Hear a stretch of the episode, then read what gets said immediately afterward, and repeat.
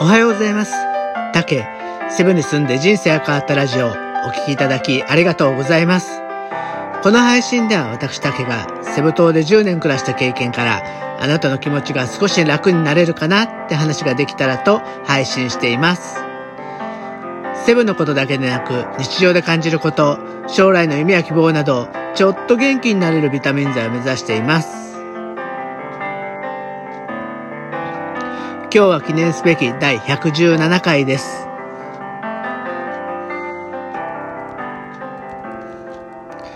ね、今日はね、えー、っと、ちょっと教育、学校の話をしようと思うんですけど、うちの子供はね、中学生で、二人とも、えー、兵庫県の芦屋市っていうところに住んでるんですけど、えー、学校から iPad を支給されて、えー、いろいろね、えー、家では、えー、インターネットにつないで学習ができるようになるし、学校でもね、iPad をそういうね、ガジェットを有効に使った授業はこれから展開されていくようです。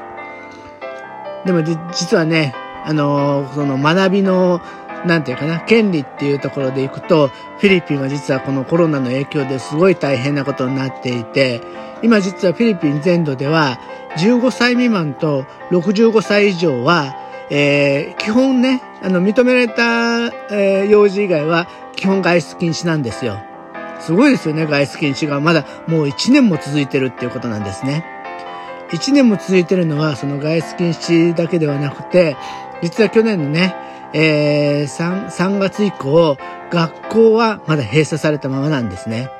これ世界的に見ると、東アジア太平洋地域だけは、もうフィリピン以外は全部再開してるんですよね。で、世界で見ても、えー、学校再開してない国はたった13カ国しかないってことで、かなりフィリピンはそこではね、えー、なかなか再開までできてないっていうことなんですね。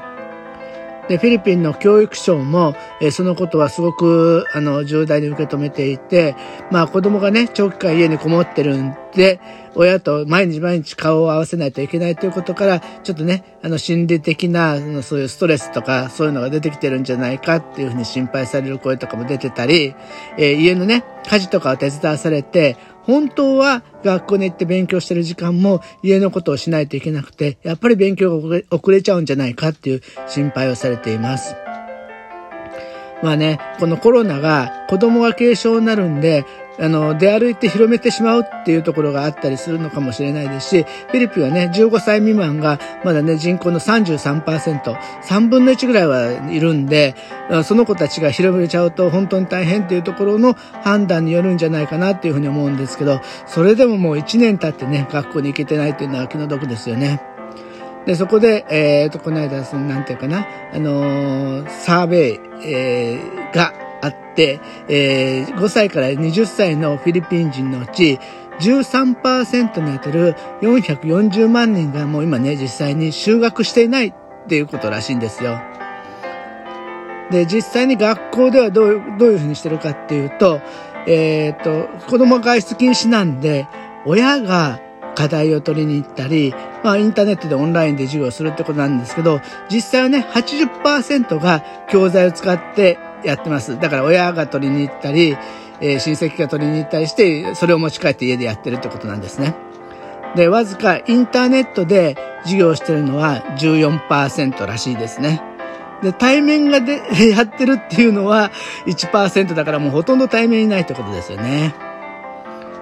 で、通常ね、えー、6月に学校が始まるんですけど、まだね、えー、今年、なんかこの間の大統領の発表では、こえー、ワクチンが行き届くまでは、えー、対面授業は再開しないみたいなことをちょっと言ってました。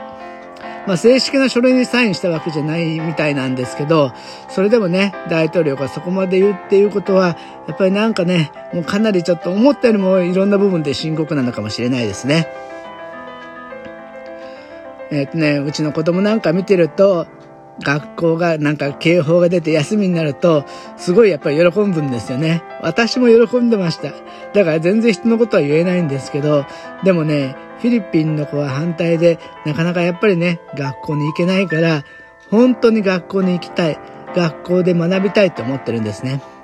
で、フィリピンは格差があるじゃないですか。しかも学歴社会なんですよ。で、大学を卒業してないと、まあ普通に就職するのって本当に難しくて、やっぱり学校に行けることの嬉しさ、それが実際に貧困から脱出できる唯一の手段っていうのは、えー、みんなわかってるんで、本当に学べることが大切ですね。大切で思ってます。だからみんなね、学校サボらずに、えー、授業の時は一生懸命勉強する子も多いっていうことなんですね。うーん、なんかね、あのー学びたい子が学べないっていうのはちょっと本当になんか気の毒だけで済ましていいのかなって思っちゃいますよね。なんかすごく本当に世界の損失を生んじゃってるみたいなそんな感じですよね。うーん。なんかね、本当にうまくいってほしいです。そのためにもね、あの世界中でコロナが収束にどんどんどんどん向かっていくことを本当に切に願ってるって感じです。私たちね、観光で働く人たちもね、全然まだ働けないんで、やっぱりコロナが落ち着かないとなかなか始まらないなっていうふうに思ってるんです。はい。えー、じゃあね、皆さんも、まあね、日々勉強っていうね、もう学校卒業したら勉強しない人が増えてるっていうね、なんか一般社会人の返金の勉強時間は5分とかなんかそんなことを聞いたことあるんですけど、やっぱり学ぶっていうことは新しいことが知れて、どんどんどんどん、あの、できることが増えていくチャンスになるんで、やっぱりそういうのをね、えー、いつになっても学びの気持ちを忘れないようにしておきたいなって思うのと、学びたい子供たちをサポートするっていうのは大人の役目だなっていうふうに心がけようと思います。はい。じゃあもう卒業シーズンですね。本当に。今年はね、そあの去年と違って卒業式ができるところが多いみたいなんで、ちょっとその部分だけでもね、一安心です。